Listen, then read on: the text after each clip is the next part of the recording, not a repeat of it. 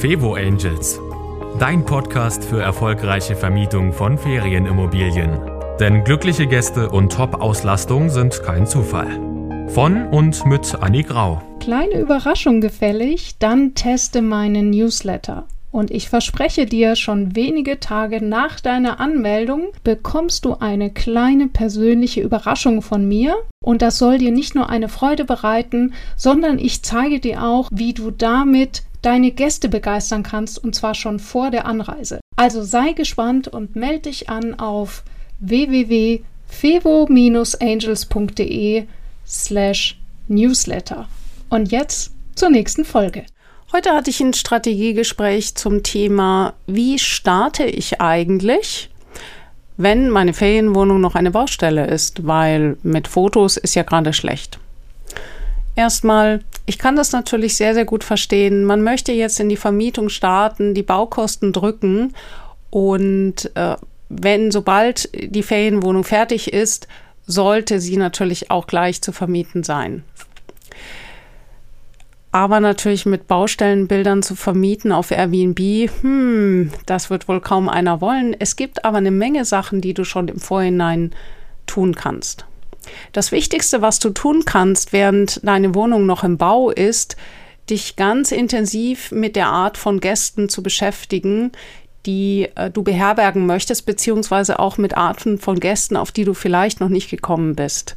Ich spreche hier nicht nur von Gästen, die dich übers Internet finden würden, sondern ich spreche von Gästen, die zu dir kommen, weil zum Beispiel ein, eine Firma äh, einen äh, Geschäftsgast hat, den, äh, der untergebracht werden muss oder eine Schulung stattfindet und alle Schulungsteilnehmer müssen untergebracht werden und so weiter und so fort. Und hier gilt es zu Netzwerken. Du weißt ja, ich netzwerke wahnsinnig gerne und ähm, einer meiner Trainer hat dazu mal so schön gesagt, Netzwerken heißt nicht um, ohne Grund Netzwerken und nicht Netz sitzen oder Netz liegen, sondern es hat etwas mit Arbeit zu tun. Und die Arbeit bedeutet e-, eben, dass du anfängst, Fragen zu stellen, mit Menschen ins Gespräch zu kommen. Der erste Schritt wäre zum Beispiel, dass du zur örtlichen Tourismusorganisation gehst und fragst, was für Gästegruppen üblicherweise hier so anfragen. Frag dann auch zum Beispiel, an wen du dich wenden könntest in Bezug auf Geschäftsreisende, Überleg mal, welche großen Firmen es gibt in der, in der Nähe. Überleg mal, ob du vielleicht in deinem Bekanntenkreis jemanden kennst, der dort arbeitet. Wenn du dort jemanden kennst, wird super leicht, weil du den dann direkt fragen kannst. Wenn nicht, dann musst du dich halt äh, persönlich durchfragen. Die Person, die du suchst, ist die Person, die immer entscheidet, wenn jemand äh, eine Bleibe braucht. Das können ja zum Beispiel auch neue Mitarbeiter auf Probezeit sein irgendjemand in dieser Firma entscheidet, wo diese Person untergebracht werden soll. Häufig hilft man dabei, zum Beispiel neuen Mitarbeitern, indem man ihnen Vorschläge macht. Wenn eine Schulung geplant wird, dann äh, wird den Teilnehmern eine Hotelempfehlung geschickt und so weiter und so fort. Und die, äh, die, die Frage ist, wie kommst du auf diese Liste? Ich gebe zu, das ist jetzt keine sexy Arbeit, äh, wie es eben heißt, Netzwerken und nicht Netz lieben oder Netz essen, äh, was auch immer. Es ist Arbeit, nur diese Arbeit ist Gold wert und sie erfordert Zeit und äh, du kannst eben damit dein Projekt schon vor Baustopp, äh, Bau, Gott, Baustopp, Bauende, Bauabschluss bekannt machen. Netzwerken ist auch niemals ein Sprint, das heißt, es geht nicht schnell, sondern es ist eine langsame, bestät äh, also wie sagt man das, beständige Arbeit, die sozusagen, du stehst vor einem riesen Wollknäuel und weißt nicht, wo der Anfang ist.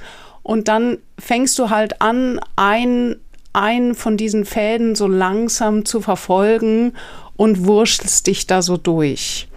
Und eins führt zum anderen. Das Wichtige ist dabei deine Fragen. Also, dass eben, wenn dir jemand keine Auskunft geben kann, nicht einfach zu gehen und zu sagen, Entschuldigung, dass ich Sie gestört habe, sondern höflich zu fragen, fällt Ihnen vielleicht jemand ein, der mir damit weiterhelfen könnte, wenn, äh, also danke, dass Sie versucht haben, mir zu helfen. Ähm, fällt Ihnen jemand ein, der mir noch weiterhelfen könnte? Oder gibt es eine Stelle, wo ich auch fragen sollte, haben Sie eine Idee für mich?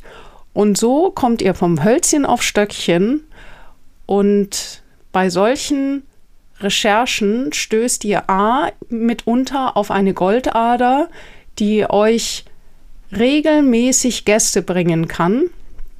Und das Zweite ist, ihr erfahrt wahnsinnig viel über mögliche Zielgruppen. Denn eine wichtige andere Frage, die ihr stellen sollte, ist immer, wenn ihr gerade jetzt jemanden vor euch habt, die äh, Gäste irgendwo einbuchen, dann zu fragen, was ist ihren Gästen denn wichtig? Also das bedeutet eben auch, selbst wenn, also angenommen, ihr seid in einem Bereich, wo es ganz viele Geschäftsreisende gibt und selbst wenn euch die Person sagt, ich kann jetzt da leider überhaupt nichts für Sie tun, weil wir haben hier unsere Vorgaben, wir müssen immer das Hotel XY nehmen. Dann könnt ihr trotzdem diese Person fragen, ähm, ja, das verstehen wir. Vielleicht, wenn Sie noch zwei Minuten Zeit haben, es würde uns wahnsinnig viel helfen, wenn Sie uns ein bisschen verraten, was Ihren Gästen denn wichtig ist, weil es gibt ja noch neben Ihren Gästen auch andere Geschäftsreisende und wir wollen als Privatvermieter diesen Menschen einfach eine tolle äh, Alternative zum Hotel bieten, weil wir wissen es ja alle, Hotel ist jetzt nicht unbedingt das, was ein Geschäftsreisender schon zum x-ten Mal wiedersehen will. Und dann beginnen diese Menschen häufig aus dem Nähkästchen zu plaudern und diese, diese Informationen sind unbezahlbar. Und jetzt kehren wir eben zurück, warum das so wichtig ist, dass du das jetzt tust. Weil diese Personen dir zum Beispiel sagen, dass sie unbedingt drei Steckdosen neben der äh, neben dem Schlafzimmer brauchen oder zumindest zwei Steckdosen und einen USB-Anschluss, weil sie nämlich Geschäftsleute häufig äh, nach, dem, äh, nach der Arbeit sehr, sehr spät nach Hause kommen, dann wollen die noch schnell im Bett liegend irgendwas checken. Derweilen muss aber das Tablet, das Handy und der Laptop alles gleichzeitig aufgeladen werden.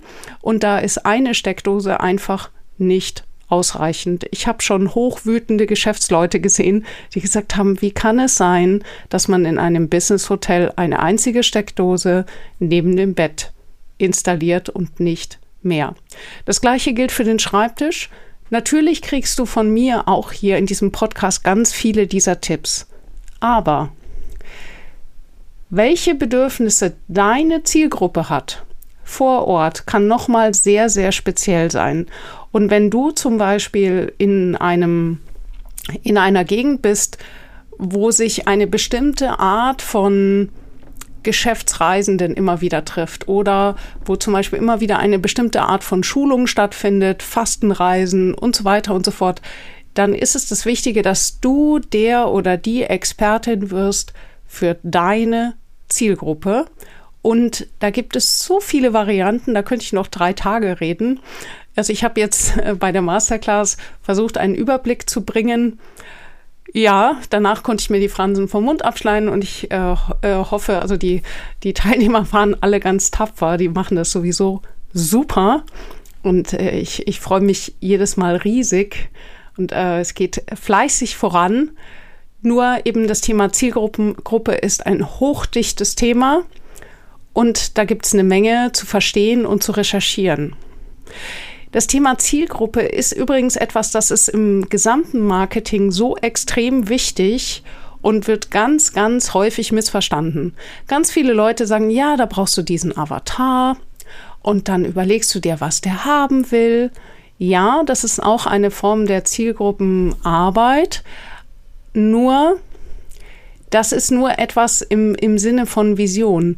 Wenn du handfest wissen willst, was ein Geschäftsmann braucht oder eine Geschäftsfrau, wenn er oder sie morgens aufsteht, wie muss die Dusche dimensioniert sein, wie viele Handtücher braucht diese Person, freut sie sich über eine bestimmte Art von, was weiß ich, wenn sie den, er oder sie den Schrank öffnet, Cliffhanger. Was ist in diesem Schrank? Jetzt könnt ihr eure Fantasie walten lassen oder ihr könnt eben losgehen und zum Beispiel in eurem, in eurer Umgebung alle Geschäftsmänner und Frauen fragen, sag mal, wie ist denn das bei einer Geschäftsreise? Was ist denn dir da wichtig? Worüber hast du dich schon mal geärgert in einem Hotel? Auch das ist Netzwerken. Und meine Bitte an euch, äh, pflastert das also nicht alles in euer Gehirn, sondern legt euch eine Excel-Tabelle an, auch mit Kontaktleuten. Mit wem habt ihr gesprochen? Wie heißen die Entscheider? Wie ist die Telefonnummer? Und wen, von wem, an wen hat euch diese Person weiterempfohlen, damit ihr immer wieder sagen könnt, Mensch, die Frau sowieso hat äh, mir gesagt, dass ich mich mal an sie wenden soll. Auch wenn ihr diese neue Person noch nie gesehen habt, ist diese Einleitung, dass ihr von Frau XY geschickt wurdet, so etwas wie der Türöffner zum Sprechen. Und in dieser Excel-Tabelle oder in diesem Notizmodul, was ihr dann mit Text ver verseht oder was auch immer, also versucht es auf jeden Fall, diese Informationen zu strukturieren. Was wird euch gesagt? Von wem wird es euch gesagt? Und was schließt ihr daraus? Also wenn ihr dann direkt merkt, okay, wir brauchen mehr Steckdosen, wir brauchen mehr dies, äh, bei dem Schreibtisch ist das und das wichtig, einfach mal aufschreiben. Und wenn ihr dann zwischendurch blass werdet und sagt, äh, das ist aber überhaupt nicht im Budget, also wenn die alle jetzt hier den höhenverstellbaren Schreibtisch wollen, der kostet irgendwie 500 Euro, das war jetzt überhaupt nicht eingeplant. Es ist okay. Also wegstreichen könnt ihr im Nachhinein immer. Nur in dieser Recherchearbeit solltet ihr das Ganze ungefiltert mal aufschreiben, damit ihr eine Gesamtheit habt und einen Gesamteindruck gewinnt. Zum Beispiel beim Thema Allergiker ist es so, wenn ihr mal recherchiert, was Allergiker alle brauchen, also wir hatten das jetzt gerade im Strategiegespräch, da kann man arm werden bei. Das Wichtige ist, dass man das mal einschätzen kann und wenn man dann das eine oder das andere erfüllt, dann kann es auch okay sein. Es ist einfach wichtig, dass ihr euch mit der Zielgruppe beschäftigt und fragt und fragt, okay, wie wichtig ist das jetzt? Wie lange muss jetzt so ein Möbel auslüften, äh, damit du nicht äh, ähm, irgendwie gereizt bist, also dass deine Atemwege nicht gereizt sind durch irgendwelche Ausdünstungen. Wie wichtig ist der blaue Engel für dich? Und so weiter und so fort. Und da auch gehen nach dem Gesetz der großen Zahl. Das bedeutet natürlich, es reicht nicht, wenn ihr einfach nur einmal Tante Gisela fragt, was sie findet, sondern ihr solltet natürlich mehrere Menschen aus der Zielgruppe zu äh, fragen. Und wenn ihr dann so den, wenn euch der Fünfte sagt, dass das und das ihm wichtig ist, dann seid ihr an der richtigen Stelle. Das würde ich persönlich als die wichtigste Arbeit bezeichnen, parallel zum Bau, bezogen auf das Thema Marketing. Warum finde ich das so wichtig und warum würde ich das am Anfang stellen? weil sich daraus ganz, ganz vieles anderes ergibt. Zum Beispiel die Ausstattung der Ferienwohnung, die, äh, die Texte der Ferienwohnung, der Titel. Ganz häufig geht es am Anfang darum, wie soll unser, Ferien, wie soll unser, unser Ferienhaus, unsere Ferienwohnung heißen. Dabei ist noch nicht mal die, Titel, äh, die, die Zielgruppe festgelegt. Und äh, ich werde bestimmt noch mal eine eigene Folge machen, allein nur über den Titel. Nur so viel. Ähm, der Titel, genauso wie beim Buch, kann sich sehr schnell daraus ergeben, was für eine Art von Zielgruppe ich ansprechen möchte, dass diese Zielgruppe sich in dem Titel wiedererkennt. Also das bedeutet, wenn ich in Richtung äh, moderne Geschäftsfrauen gehe, dann ähm, ist irgendein Titel, was das Wort äh, Knusperhäuschen enthält, vielleicht nicht der passendste Begriff. Ich glaube, ihr wisst, was ich meine. Auch solche Themen wie, ja, wir müssen ja noch das Logo entwerfen. Ganz ehrlich, ich weiß, und das ärgert, also es oder Entschuldigung, jetzt versuche ich wieder drei Sätze auf einmal zu machen. Ich kenne brillante Logodesigner. Also wenn ihr zum Beispiel ein Premium super geniales Logo haben wollt, dann geht zu Ina Oakley und ihr kriegt das Logo eures Lebens. Nur die Frage ist für eine Ferienwohnung, ist das wirklich notwendig? Weil wenn jemand so ein Logodesigner richtig arbeitet, dann kann das mal mehrere tausend Euro kosten, ganz schnell. Und ich würde zum Beispiel sagen, bei Ina Oakley ist das das absolut wert. Die Frau kriegt einen Designpreis nach dem anderen. In allen anderen Fällen ist aber die Frage, was verkaufst du damit mehr? Verkaufst, also wird deine Ferienwohnung sichtbarer dadurch, dass du ein fantastisches Logo hast? Wird deine Ferienwohnung häufiger gebucht, dadurch, dass du ein fantastisches Logo hast. Hm, also ich würde sagen, ein Logo ist wahnsinnig wichtig, wenn ich zum Beispiel ein Produkt verkaufe, wenn ich selber eine absolute Premium-Marke bin, äh, wenn ja, häufig auch, wenn ich schon länger im Geschäft bin und wirklich weiß, wohin die Reise geht. Nur jetzt eben ganz am Anfang würde ich sagen, hey, ein Logo, keep it simple, der Name farbig unterlegt, was auch immer. Ich bin da ziemlich unerschrocken und ich bin selber künstlerisch nicht ganz talentbefreit und ich kann euch nur sagen, je einfacher, desto gut, macht euch da keine Riesenplatte. Das hat was mit dem Gehirn zu tun, denn äh, wenn wir ganz, ganz viele Fragen zu klären haben und auch ganz viele Dinge abzuarbeiten haben, Stichwort Netz, werken, was sicherlich keine Arbeit ist, wo jeder sagt, yay, das macht mir total Spaß, jetzt irgendwelche Firmen abzuklappern, dort Menschen anzusprechen, die ich noch nie in meinem Leben gesehen habe und die, denen irgendwelche Fragen zu stellen. Das wollte ich schon immer machen. Also das äh, sagen die wenigsten. Für viele ist das auch so ein bisschen Überwindung, äh, das mal zu machen. Aber eben macht es, es ist super. Nehmt euch eine Adresse pro Tag vor und sagt, diese Person rufe ich an.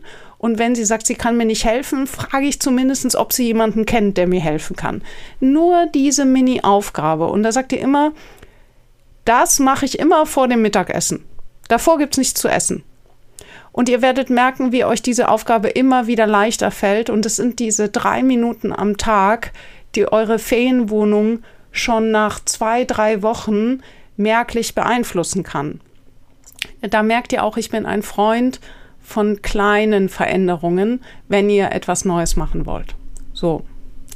Jetzt gibt es aber eben diese Fragen wie, ach, wie soll das Logo aussehen? Wie soll der Titel sein? Das sind typische Kreativitätsaufgaben und diese Aufgaben sind angenehmer für unser Gehirn. Was macht also unser Gehirn? Das ist ja ziemlich schlau. Das sagt, das suggeriert uns einfach, dass diese Aufgaben jetzt aktuell die wichtigsten Aufgaben überhaupt sind. Das ist genauso wie wenn man Steuererklärung macht, plötzlich springen einem die schmutzigen Fenster ins Gesicht quasi und sagen, putz mich jetzt. Und die Steuererklärung sagt, aber ich bin noch wichtig und dann sagt das Fenster, nein, ich muss zuerst geputzt werden, ansonsten ist die Steuererklärung unmöglich. Natürlich sprechen da keine Fenster, sondern dein Gehirn versucht jetzt gerade an seinen Motivationsstrategien zu arbeiten und äh, häufig kommen dabei lustige Sachen raus. Also falls du dich schon mal gefragt hast, warum du so häufig die Wohnung putzt, anstatt die Steuererklärung zu machen, das könnte der Grund sein. Also jetzt hast du auch gleich noch einen kleinen Tipp für deinen inneren Schweinehund. Ich werde auch mal so eine Folge machen mit so Buchempfehlungen, wo ich so ein bisschen äh, auch was dazu sage zum Thema allgemein Arbeiten. Wie kriegst du diese ganzen vielen Aufgaben gewuppt? Aber dazu dann eben in einer anderen Folge. Jetzt auf jeden Fall zusammengefasst. Während du noch in der Baustelle bist, nutzt die Zeit zum Netzwerken, erfahre etwas über deine Zielgruppe und erfahre vor allem, wer hier alles in der Stadt oder auf dem Land eine Bleibe suchst, sucht, von dem du überhaupt nichts mitkriegst. Wenn du zum Beispiel auf dem Land bist und du hast eine große Klinik in der Nähe, äh, gibt es ja manchmal, auch die brauchen Unterkünfte, zum Beispiel für Mitarbeiter, die noch in Probezeit sind, oder sie brauchen zum Beispiel, äh, manche Menschen wollen einfach nicht in der Klinik bleiben und leisten sich dann eine Ferienwohnung. Jetzt gerade meine Katze auf den Schoß gesprungen. Ich glaube, es ist Zeit, Abend zu essen. Ich bin ja auch schon fertig. Ich hoffe, diese Frage, äh, diese, diese Folge hat dir gefallen und hat dir ein bisschen geholfen bei dem Thema, wie fange ich an? Und vielleicht, äh, wenn du jetzt schon seit Tagen oder Wochen überlegst, wie dein Logo aussehen soll, ach, keep it simple und nimm stattdessen den Hörer in die Hand und melde dich mal bei der Tourismusinformation für deine Fevo-Vermietung wird das auf jeden Fall die wichtigere Arbeit sein. Ich wünsche dir viel Spaß dabei und Gib mir gerne Feedback, wie dir die Folgen gefallen, ob dir die Länge gefällt, ob dir die Themen gefallen. Und ich freue mich natürlich, wenn du diesen Podcast auf Spotify oder iTunes bewertest. Das war Fevo Angels, dein Podcast für erfolgreiche Vermietung von Ferienimmobilien. Mehr Infos auf fevo-angels.de.